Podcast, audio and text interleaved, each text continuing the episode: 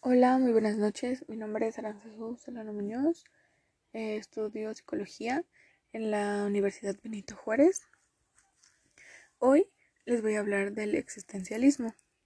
Se entiende por existencialismo un movimiento filosófico y humanístico europeo de carácter fundamentalmente pesimista, muy preocupado por los problemas propiamente inherentes a la condición humana como el absurdo del vivir, el tiempo, la libertad, la relación Dios-hombre o trascendental de la existencia, entre otras.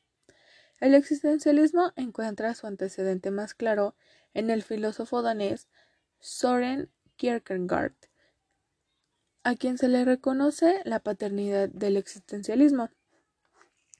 Ya avanzado el siglo XX, fue desarrollado el existencialismo, pero nunca de manera sistemática. Esto por incluirse dentro del llamado irracionalismo filosófico, llamado así por pensadores y novelistas de renombre como los franceses Jean-Paul Sartre y Albert Camus, y el alemán Martin Heidegger. El tema central de la reflexión del existencialismo es precisamente la existencia del ser humano, en términos de esencia, de vivencia y en especial de padecimientos o expresiones de en el ser el mundo. Heidegger, en efecto, se caracteriza por su genuino pesimismo. Considera al ser humano como un yecto arrojado en el mundo. Sastre, en cambio, aunque dice de caracterizarse por un estilo y discurso optimista, plantea al ser humano no tan solo como un yecto, sino como un proyecto, Exponentes del existencialismo. Kierkegaard fue un filosófico y teólogo danés frente a la verdad objetiva exaltadora por el idealismo y el cientificismo. Afirma que la verdad es la subjetividad. Sostuvo que ser individuo es lo más propio e íntimo del hombre. De ahí su valor absoluto. En su obra Camino de la Vida propuso para el despliegue de la individualidad un proceso de tres, etapas. La primera es el estado estético, la segunda, el estadio ético, la tercera, el estadio religioso. El paso de un estadio a otro no se realiza intelectualmente, sino vitalmente, mediante una comunicación existencial, en la que el hombre se encuentra frente a la nada existencial. Esta es la experiencia metafísica que dominó entre la angustia y ella hace posible que el hombre realice el salto hacia el estadio superior. Y llamo salto a este paso porque no es racional, sino que es solo posible realizarlo a través de la fe.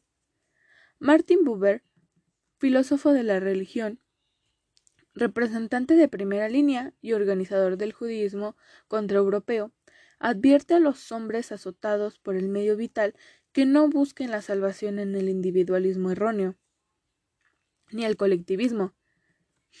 En su obra Yo y tú, expone su concepto de dualidad del ser humano, siendo esta la esencia fundamental del mundo. Orientación y realización, bueno y malo, espíritu y materia, forma y contenido ser y convertirse en vida y muerte. Se llega, sin embargo, a la unidad solo sí del ser humano. Se confronta con las polaridades y o intenta alejarse del mundo las tensiones a ellas vinculadas. Jasper Carl dice lo importante es el hombre que decir la ocupación consigo mismo. Además le interesa el cómo del comportamiento humano más que el por qué. Estudio medicina para abarcar al ser humano con todo y para conocer el límite de las posibilidades humanas, en vez de dividir al hombre en sus partes. Cuando el hombre se busca a sí mismo, conoce sus límites, mientras que Heidegger, en su obra El ser y el tiempo, analiza la existencia humana, ya que el hombre es el único ser capaz de preguntarse acerca de sí mismo, el ser humano se encuentra existencialmente en el acto de decidir o elegir por un lado. Este nivel forma el ser humano que se encuentra en cuanto tiene un margen de libertad de movimientos que lo posibilitan. Y el segundo nivel de contenido Es el ser humano que encuentra en cuanto él tiene que ser, que tiene la tarea de tener que decidir y de elegir. Sartre, su presupuesto fundamental es la libertad humana. Ser libre no es sinónimo de tener éxito, sino de poder elegir la relación con el no ser. Es la condición más importante de la libertad, ya que el ser humano debe de luchar constantemente por la libertad y el hombre no debe de elegir, tiene que elegir. Adopta la concepción del tiempo que Heidegger, que está determinada desde el futuro del comportamiento del presente del ser humano, que está determinado por un propósito, una meta, una intención que está situada del futuro. Solo el ser humano está en situación de establecer una vinculación entre lo inexistente y sus acciones momentáneas.